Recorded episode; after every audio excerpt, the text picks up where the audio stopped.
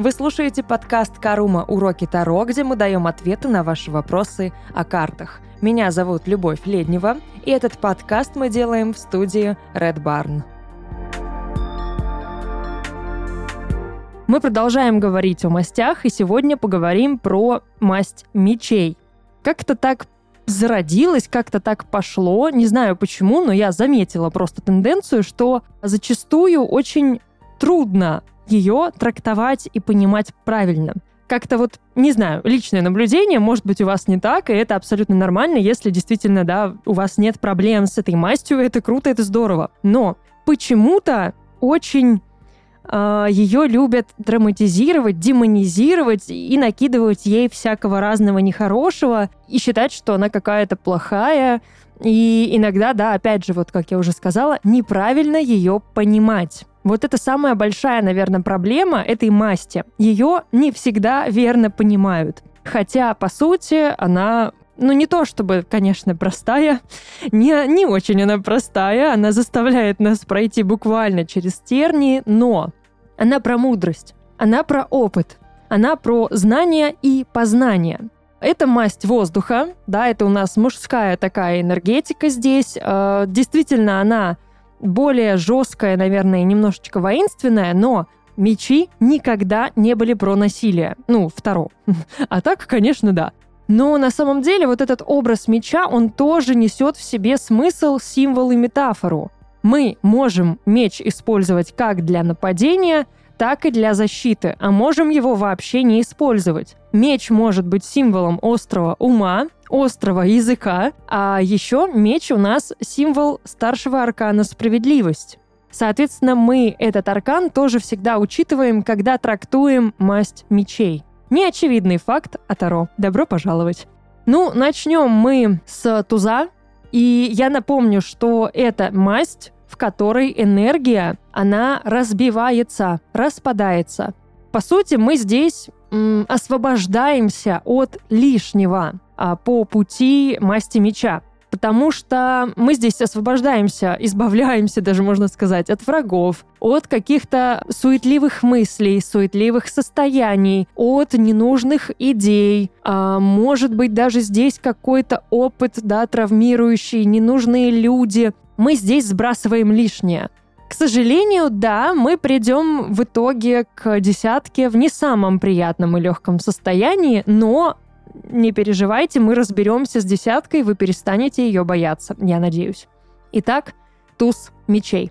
Это состояние идеи. Это тот же самый импульс, который будет у любого туза. Но мы понимаем, что здесь у нас пик энергии. Соответственно, здесь энергии больше всего в масти мечей. Она здесь в огромном количестве. Это огромный ворох идей, мыслей, знаний, которые мы можем получить. А это информация, если можно так выразиться. По сути, что мы делаем с тузом мечей? Ну, ничего. Это может быть, да, какая-то новая идея, это может быть новый проект, это может быть новое деловое полезное знакомство, а еще мечом мы можем отсекать лишнее. Туз мечей это предполагает. Он это абсолютно одобряет, и если, например, вы видите туз мечей, то, возможно, в раскладе намек идет на то, что нужно отсечь лишнее. Ну, то есть буквально взмахнуть мечом и отрезать то, что уже не нужно. Может быть, разрезать на части. Может быть, защищаться. Но в любом случае мы на мечах включаем голову. Как только мы вот с этим ворохом мыслей, идей сталкиваемся, нам необходимо принять решение, какую именно идею, какое именно знание мы возьмем в оборот. И мы переходим на двойку мечей.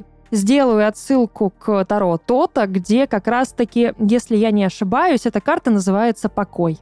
Это очень крутая на самом деле трактовка и формулировка для этой карты, потому что с этой картой я тоже встречала затыки, то есть как именно ее трактовать, что в ней такого, о чем она именно говорит. Ну, сидит барышня посреди непонятно чего на берегу и сидит. И что?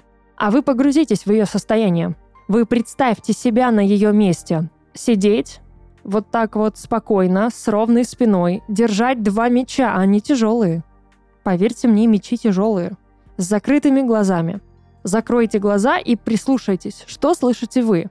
Откройте глаза, посмотрите на карту или вспомните ее и подумайте, что слышит она. За ней море. Она слышит шум моря.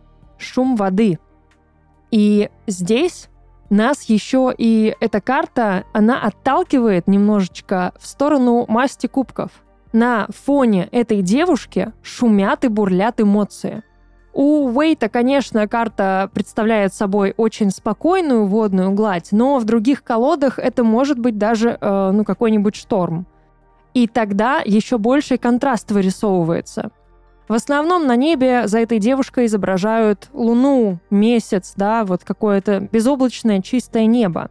И это чистое небо — это и есть олицетворение ее состояния. Но Луна, мы прекрасно знаем, на что намекает. Это двойственность, это интуиция, это какой-то мотив тайны. И девушка закрывает глаза и закрывается двумя мечами для того, чтобы из всего этого вороха идей, информации, знаний абстрагироваться от бури, шторма, эмоций и разгадать загадку. Пойти за интуицией и сделать выбор. Услышать при этом себя – войти в равновесие. Не отвлекаться на шум, не отвлекаться на все эти эмоциональные волны и качели, а пойти за собой, за своей идеей, за своим разумом. Она думает в этот момент. Она принимает решение, она защищается от всего, что вовне, для того, чтобы попасть внутрь себя. Но не всегда выбор, который мы принимаем, он приятный. Не всегда это что-то положительное. И опять же, э, тройки сталкивают нас с огромным, необъятным, большим миром, сталкивают нас с обществом. Три — это уже множество. И следствие этого столкновения может быть неприятным. Самая, наверное, страдающая карта в колоде вообще всей Таро, из всех 78, мне кажется, больше всех страдает именно тройка мечей. Почему? Ну, потому что если как-то башня еще вызывает у нас уважение хотя бы, да, и мы понимаем, что там нужно, ну так, полебезить, типа, башня, не бей, пожалуйста. Смерть тоже, опасно с ней шутить и ее демонизировать. Даже пресловутые вот эти, да, девятка, десятка мечей, до которых мы дойдем, они тоже более-менее вызывают уважение. Но тройка мечей, бедная, бедная тройка мечей. Карта разбитого сердца, карта боли, страданий, все плохо, все-все. Сердце разбито, болит, болит, мается, мается, ужас. Утомленные просто, да, сердцем. На самом деле это просто следствие нашего выбора. Мы должны понять, что что бы мы для себя не решали, не выбирали, где-то мы можем действительно обжечься, уколоться, пораниться, набить шишку, где-то может быть неприятно, где-то может быть больно. И все. Нет никакого аспекта травмы безумно сильной, какой-то прям разбитого сердца. Не надо его разбивать. Мы еще впереди у нас все. Если мы разобьем сердце уже на тройке мечей, мы до десятки и не дойдем. Потому что если мы дальше с разбитым сердцем пойдем, ничего хорошего мы не получим. Это на самом деле тройка мечей, это еще и позиция самопожертвования. Потому что мы не знаем обстоятельств, при котором это сердце оказалось пронзенное тремя мечами. А если, например, мы заменим мечи на стрелы, то у нас появится абсолютно другой образ. То у нас появится образ сердца, пронзенного стрелами Купидона. И это уже как-то не так и плохо, да? Вроде бы уже даже не так и грустно, и уже абсолютно даже никакого нет страдания. Классно даже. Тогда не надо демонизировать. Не надо кошмарить карту на ровном месте. Тройка мечей ничего не сделала. Это прекрасная карта последствий. Это прекрасная карта просто причинно-следственной связи. Вот что происходит, когда мы сталкиваемся с большим миром. Мы можем испытать боль, негодование, разочарование, неудобство, дискомфорт и все прочее. И это нормально. Но с другой стороны, мы можем испытать радость, э, какую-то прям, ну, счастье и огромный еще другой аспект э, вот этих светлых, приятных эмоций. Но действительно, следствием знания всегда будет легкое такое вот печальное разочарование. Потому что, во-первых, как только ты узнаешь что-то новое, тебе нужно больше. Это же воронка, которая засасывает. Тройка мечей — это неплохо, это не зло. Нет ни одной карты, которая называется зло. Это просто тройка мечей, это три меча. Мы сделали выбор, мы выбрали идею. Но для того, чтобы ее реализовать, где-то нам нужно обжечься а где-то нет. Не надо здесь на 100% выкручивать градус страдания. ну не надо. Потому что в любом случае после тройки мечей у нас идет четверка мечей. Это карта исцеления. Любая рана затягивается, любая просто царапина, она исчезает. Любой перелом, ну, срастается. Ну, даже если останется шрам, ну ничего страшного, останется и останется. Просто будешь помнить в следующий раз, и вот тебе урок. Четверка мечей. Это у нас состояние зоны комфорта нашей головы. Стабильный такой рассудок, если можно выразиться. Э, это отдых, буквально. Да, здесь можно передохнуть, здесь можно восстановить силы. Главное здесь не застревать. Я очень часто говорю, что это карта информационного шума, от которого нужно уйти, да, и ну, не выходить из комнаты, не совершать ошибку. В целом, да, так и есть. Четверка мечей не предполагает того, что мы будем очень активно сталкиваться с другими людьми. Она предполагает, что мы уходим в себя, да, это такой повтор двойки мечей. Но двойка мечей абсолютно спокойно может уходить в себя, да, в присутствии других людей, где-то вот в открытом пространстве. Четверка мечей нуждается в укрытии, в убежище. И такое убежище на четверке мечей мы и получаем. Да, это такой, опять же, привал в каком-то смысле. Схожий смысл э, будет у четверки пентаклей, но четверка мечей, она еще и очень пограничная. Что происходит? Мы видим спящего рыцаря. На самом деле образ очень непривычный для нас и для культуры в целом. Не то чтобы мы часто встречали рыцарей, которые спят. То есть э, либо рыцарь ну, старается как-то да, победить зло, освободить кого-нибудь откуда-нибудь и все прочее – ну, либо он, скорее всего, мертвый. И тут мы тоже видим странный такой образ. То есть, если прям задуматься, то не сразу понятно, что рыцарь спит. Потому что если он спит во всеоружии в доспехах и лежит, сложив ручки на груди, такое ощущение, что поза немножечко такая похоронная. Плюс ко всему, абсолютно бесцветное помещение, скорее всего, там темно, а за окном-то жизнь. Мы видим яркий цветной витраж на котором нарисованы люди, дети, они играют, у них все здорово. Там жизнь. А внутри четверки мечей нет. Это состояние паузы. Здесь мы буквально ставим все на паузу. Все циклы, все процессы мыслительные, эмоциональные, все останавливаем. Для того, чтобы вернуть себе себя. Мы свое внимание фокусируем на себе. Мы не смотрим вовне. Мы не стремимся успеть за всеми, за всем. Зачем? Здесь надо успеть за собой. Для этого надо замедлиться, остановиться, зафиксироваться здесь и сейчас. При этом, на самом деле, четверка мечей не отменяет того, что мы можем продолжать жить свою жизнь, там, ходить, выходить в люди. Спокойно можно это все делать. Но мы должны фиксироваться на себе. И когда мы восстанавливаем силы, когда мы готовы выйти из комнаты и совершить ошибку, мы совершаем ошибку и попадаем в пятерку мечей. Одна из, наверное, самых непростых карт в этой масти, потому что ее, вот ее, правда, трудно иногда трактовать. Она настолько противоречивая сама для себя, ее иногда очень непросто подстраивать под события, под запрос, под вопрос и под расклад. Она абсолютно таким особняком стоит. Периодически даже, наверное, она будет схожа этим качеством с восьмеркой жезлов, которая тоже чисто такая быстро, быстро, очень ловко, много, экстренно, здесь и сейчас, давай, все. И больше особо да, тебе ничего не говорит. Пятерка мечей, наверное, вот в этом качестве сама по себе, да, тоже схожа с этой картой. Но еще часто ее путают с пятеркой жезлов. Здесь тоже есть а, мотив конфликта, и здесь тоже есть мотив соперничества. Но что происходит? у нас на этой карте уже стопроцентный есть победитель. Он на первом плане. Он собирает мечи, он кого-то там обманул, он кого-то там обошел, с кем-то поссорился, на кого-то наорал, кому-то дал в морду.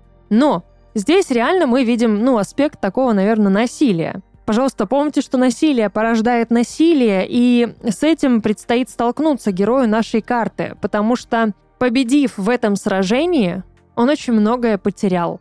И эта карта всегда призывает нас к тому, чтобы мы обдумывали последствия возможные наших поступков.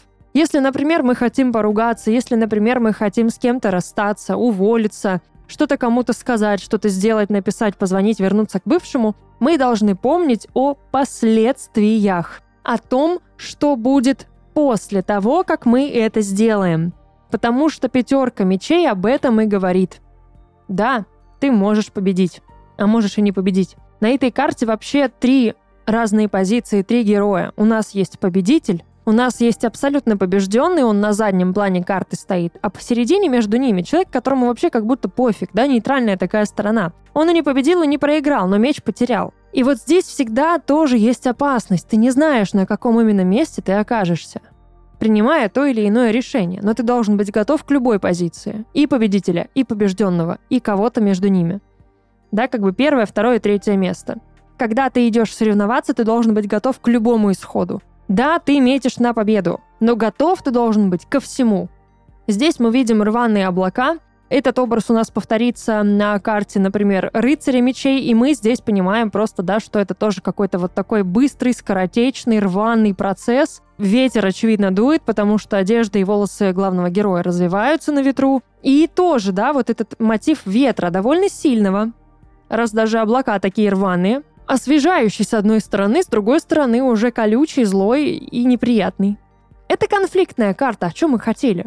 Да, Скандал, интриги, расследования. Это все здесь. Причем еще как-то встречала такую мысль, такую трактовку этой карты, что пятерка мечей — это как обман, это как семерка мечей, но ты намеренно как будто собираешь информацию о своих оппонентах. Я не то чтобы согласна с этой трактовкой, но я думаю, что в зависимости от контекста, от расклада и от ситуации, такое значение тоже может быть, и она может однажды так прочитаться. Просто знаете, что это возможно. Э, если, например, вам придет это в голову, и вы подумаете о том, что «О, страшно, может, это не то», все ок.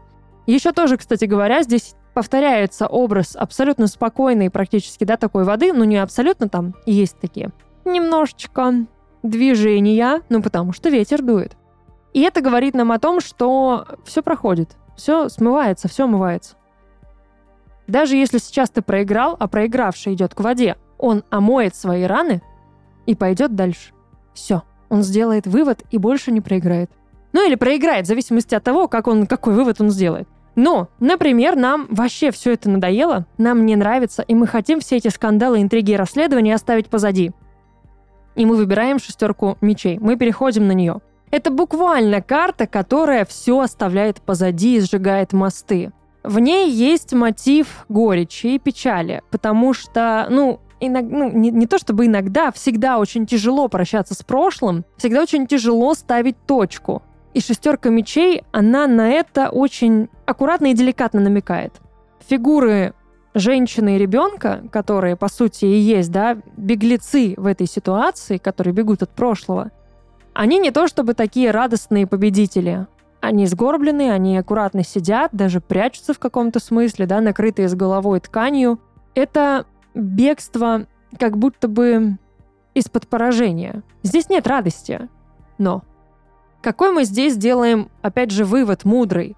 Каждая карта масти мечей учит нас чему-то. Это уроки нашей жизни, это мудрость, которую мы с каждым шагом приобретаем все больше, больше и больше. Твоя дальнейшая судьба, твое дальнейшее абсолютно спокойное, тихое море, твоя тихая гавань складывается из шторма, из которого ты вышел. Если бы в жизни этой женщины не было какого-то неприятного прошлого, она бы не попала в светлое, спокойное будущее – Нельзя отказываться от своего прошлого, но нужно уметь его отпускать. Вот в этом мудрый такой скрытый смысл этой карты. Это карта перерождения и трансформации, это карта дороги. Здесь можно много даже притягивать за уши смыслов по типу это переезд, это просто может быть какая-то поездка судьбоносная, в которой много всего будет заложено, она что-то поменяет. Но это момент до и после. Это вот такая пограничная черта, перейдя которую ты станешь другим, и прежним уже не будешь. Это всегда очень важно. Я очень часто здесь говорю, привожу, ну, такие простые примеры по типу, как выйти из абьюзивных отношений и войти в здоровые. Во-первых, это очень сложно выйти из абьюзивных отношений, это архисложно. Не то, чтобы ты мог это просто взять и сделать. А во-вторых, потом еще нужно и проходить какое-то да, терапевтическое свое состояние, лучше терапию реальную, для того, чтобы проработать это и исцелиться от тех ран и травм, которые ты там получил, чтобы просто не тащить их за собой в здоровые отношения. Но да, этот образ тоже здесь может быть. Ну или да, уйти из дерьмовой работы и прийти на нормальную. То есть мы уходим от чего-то плохого, причем это может быть даже не очевидное плохое. Мы можем абсолютно это любить и держаться за это, но головой все равно понимать, что это нам вредит, а значит, от этого нужно избавиться. Избавились. Теперь хочется чего-то новенького. Семерка мечей. Тоже непростая карта, она очень отличается от остальных, да, просто даже если вот я сейчас выложила их все перед собой, и все мечи такие спокойные, темные, да, блеклые, семерка мечей. На, желтый фон! А вот так вот внезапно. Еще красная шапка, красные сапоги. Ух, модник. Модник, который тырит мечи. А, так себе модный приговор, конечно же. Но а, здесь мы можем очень много, на самом деле, тоже смысла вдавать этой карте. Кто-то говорит, и это ок, что это карта обманщика. Кто-то говорит, что это карта беглеца. Кто-то скажет, что это карта буквального какого-то мошенничества, воровства и всего прочего. Все да, все сюда. Все подходит. А еще подходит особая осторожность, изворотливость, хитрость, хитрая выделанность тоже. Для того, чтобы стать этим человечком, для того, чтобы стащить эти мечи из военного лагеря, надо быть капец каким осторожным, ловким и вообще хитрым. Мне нравится эта карта в колоде Таро забытых легенд, потому что там изображена а, веточка Амелы среди мечей, среди ножей, среди стрел. И вот весь этот арсенал военный плывет по бурному течению реки, и вместе с ними плывет веточка Амелы. Там представлена легенда о том, что одному из богов скандинавских не могло причинить вред ни одно оружие на свете, кроме веточки Амелы, кроме дерева Амелы. И Локи буквально, ну, завораживает оружие под это дерево. Это хитрость. Да, это вот такой ход конем. Ну, как бы Локи хитрый, это действительно карта Локи. Не надо говорить всегда о том, что здесь кто-то обязательно врет наглым образом. Не обязательно наглым, не обязательно врет. Привирает. Карта врули. Такого, врунишки, может быть. Здесь надо просто быть очень гибким, как змея. Изворотливость. Гибкость, изворотливость. Нужно держать ухо востро. Всегда держать руку на пульсе. Вот о чем говорит семерка мечей. Всегда будь готов, всегда умея отделить зерна от плевел. Всегда умей определить, где действительно идея твоя, а где знание, которое кто-то придумал и выложил в интернет 1 апреля, а ты повелся, сам дурак. Но, к примеру, ты повелся. И начинаешь себя ненавидеть за то, что ты сам дурак, повелся и все такое. Ты попадаешь на восьмерку мечей. Э, проще всего описать эту карту состоянием жертвы. Это просто жертва, которая любит свои страдания, которая за них цепляется, которая жить не может без этих страданий. Вообще без вариантов.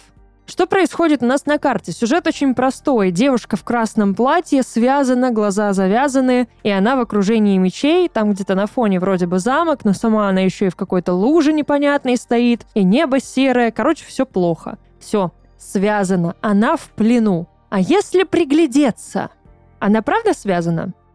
А если она связана, почему у нее свободные плечи и почему веревка уже практически у нее на бедрах висит? То есть, если она, например, пошевелится немножечко, да, ручками своими пошевелит, плечом поведет, веревка спадет, и она свободна? И если она освободит руки, она сможет снять повязку с глаз? А если она снимет повязку с глаз, то она увидит, что мечи вообще-то не стоят вокруг нее. И не стоят рядом с ней. И она обута. И эти лужи ей не страшны, они и не везде. Их можно обойти. И замок не так и далеко, до него можно дойти пешком. Она это делает? Нет, не делает. Восьмерка. Состояние стабильности и стагнации. Мы застряли. Да, героиня застряла в плену собственных страхов, убеждений. Это позиция жертвы. Она страдает. Не мешайте женщине страдать. Примерно так.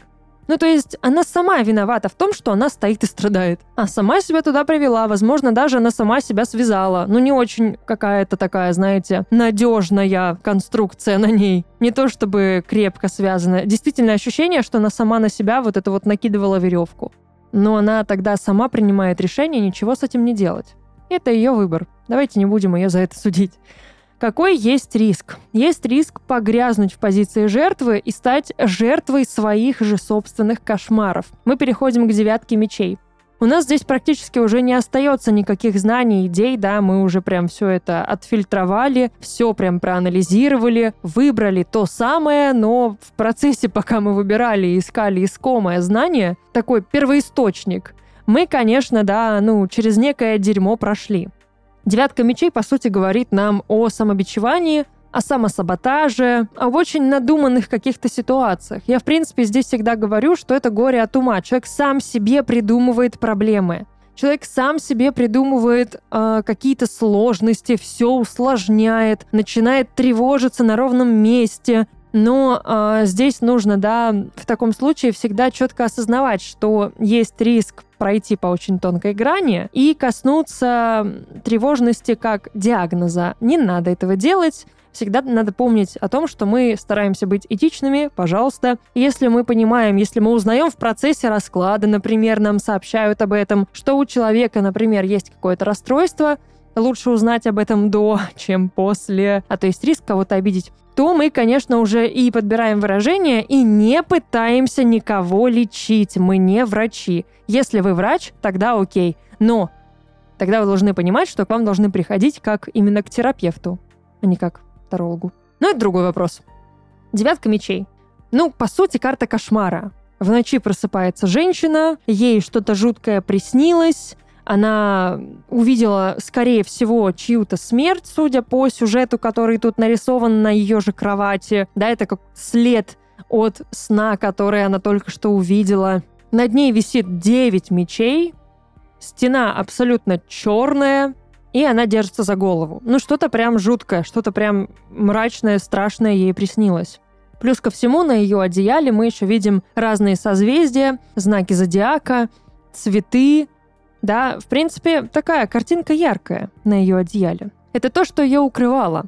Это то, к чему она может всегда прикоснуться, то, чем она может укрыться от тьмы, которая ее окружает. То есть, по сути, это одеяло яркое, наполненное знаниями, наполненное знаками, энергией и вообще очень-очень такое мощное, оно может укрыть ее от этой тьмы, от этих мечей.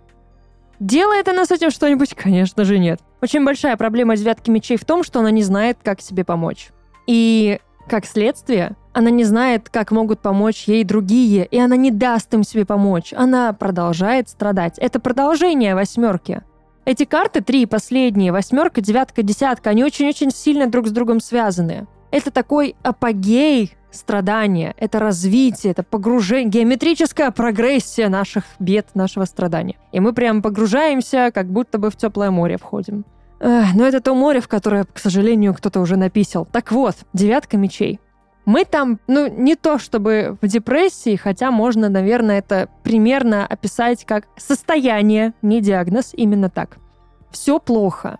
Ты всего боишься, все пугает. Очень-очень пронзенная и пропитанная страхом карта. Поэтому каждый раз, когда она выпадает у нас в раскладе, мы видим присутствие какого-то кошмара, ужаса, фобии, страха. Очень сильная концентрация негативных мыслей здесь.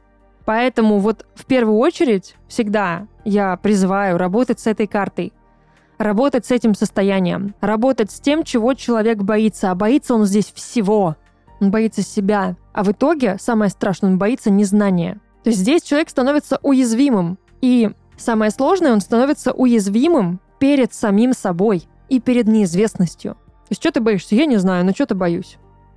И когда ты не знаешь, чего ты боишься, ты боишься еще сильнее. Типа, Блин, я даже не знаю, чего я боюсь. Если ты сдаешься этому страху, ну, ты переходишь в очень-очень логичное завершение этой истории в десятку мечей и буквально становишься, правда, пронзенным десятью мечами. Можно, конечно, демонизировать, бояться, страшиться, кошмарить эту карту просто так, как только можно и не можно, нельзя и нельзя. Э, говорить о том, что это самое-самое страшное, что может быть, все это конец, это, это конец света, апокалипсис, смерть, все, все умерли, да, и никакого хэппи-энда. Я вас разочарую, любители все усложнить. Внимательно смотрим на карту, внимательно смотрим на карту. Лежит человек, пронзенный десятью мечами. Скорее всего, да, он там весь истекает кровью, он накрыт красной тканью не просто так. Не очень себя хорошо чувствует. Как-то ему, ну, не прикольно. Он смотрит в сторону воды. Вода, опять образ воды снова. Мы погружаемся в масть мечей, в масть разума и стихию воздуха, но стихия воды и масть кубков всегда рядом. Потому что мы не можем прорабатывать нашу голову без проработки нашего сердца. Мы не можем получать знания и никак на него не реагировать. Хотя, да, масть мечей призывает нас к абстрактному наблюдению, к абстрактному объективному восприятию. Этому она нас учит. И если бы мы хорошо учились, мы бы не реагировали на десятку мечей именно так, как обычно на нее реагируем. И восьмерка мечей не была бы проблемой, как и девятка мечей. И на десятке мечей мы бы не оказались и не страдали, и не думали, что мы сдохли. Но мы не сдохли. Почему? Что нам об этом говорит? Мы видим черное непроглядное небо сверху. А снизу, там, где горизонт, там, где горы и вода, мы видим, что там начинает светить солнце. Рассвет. Мы видим рассвет. Ночь закончилась. Кошмары закончилось. Все, герой, тебе это просто приснилось. Встань и иди. Берешь и делаешь. Самое простое, самое адекватное и самое обнадеживающее и нормальное объяснение десятки мечей – самый темный час перед рассветом. Потерпи еще чуть-чуть.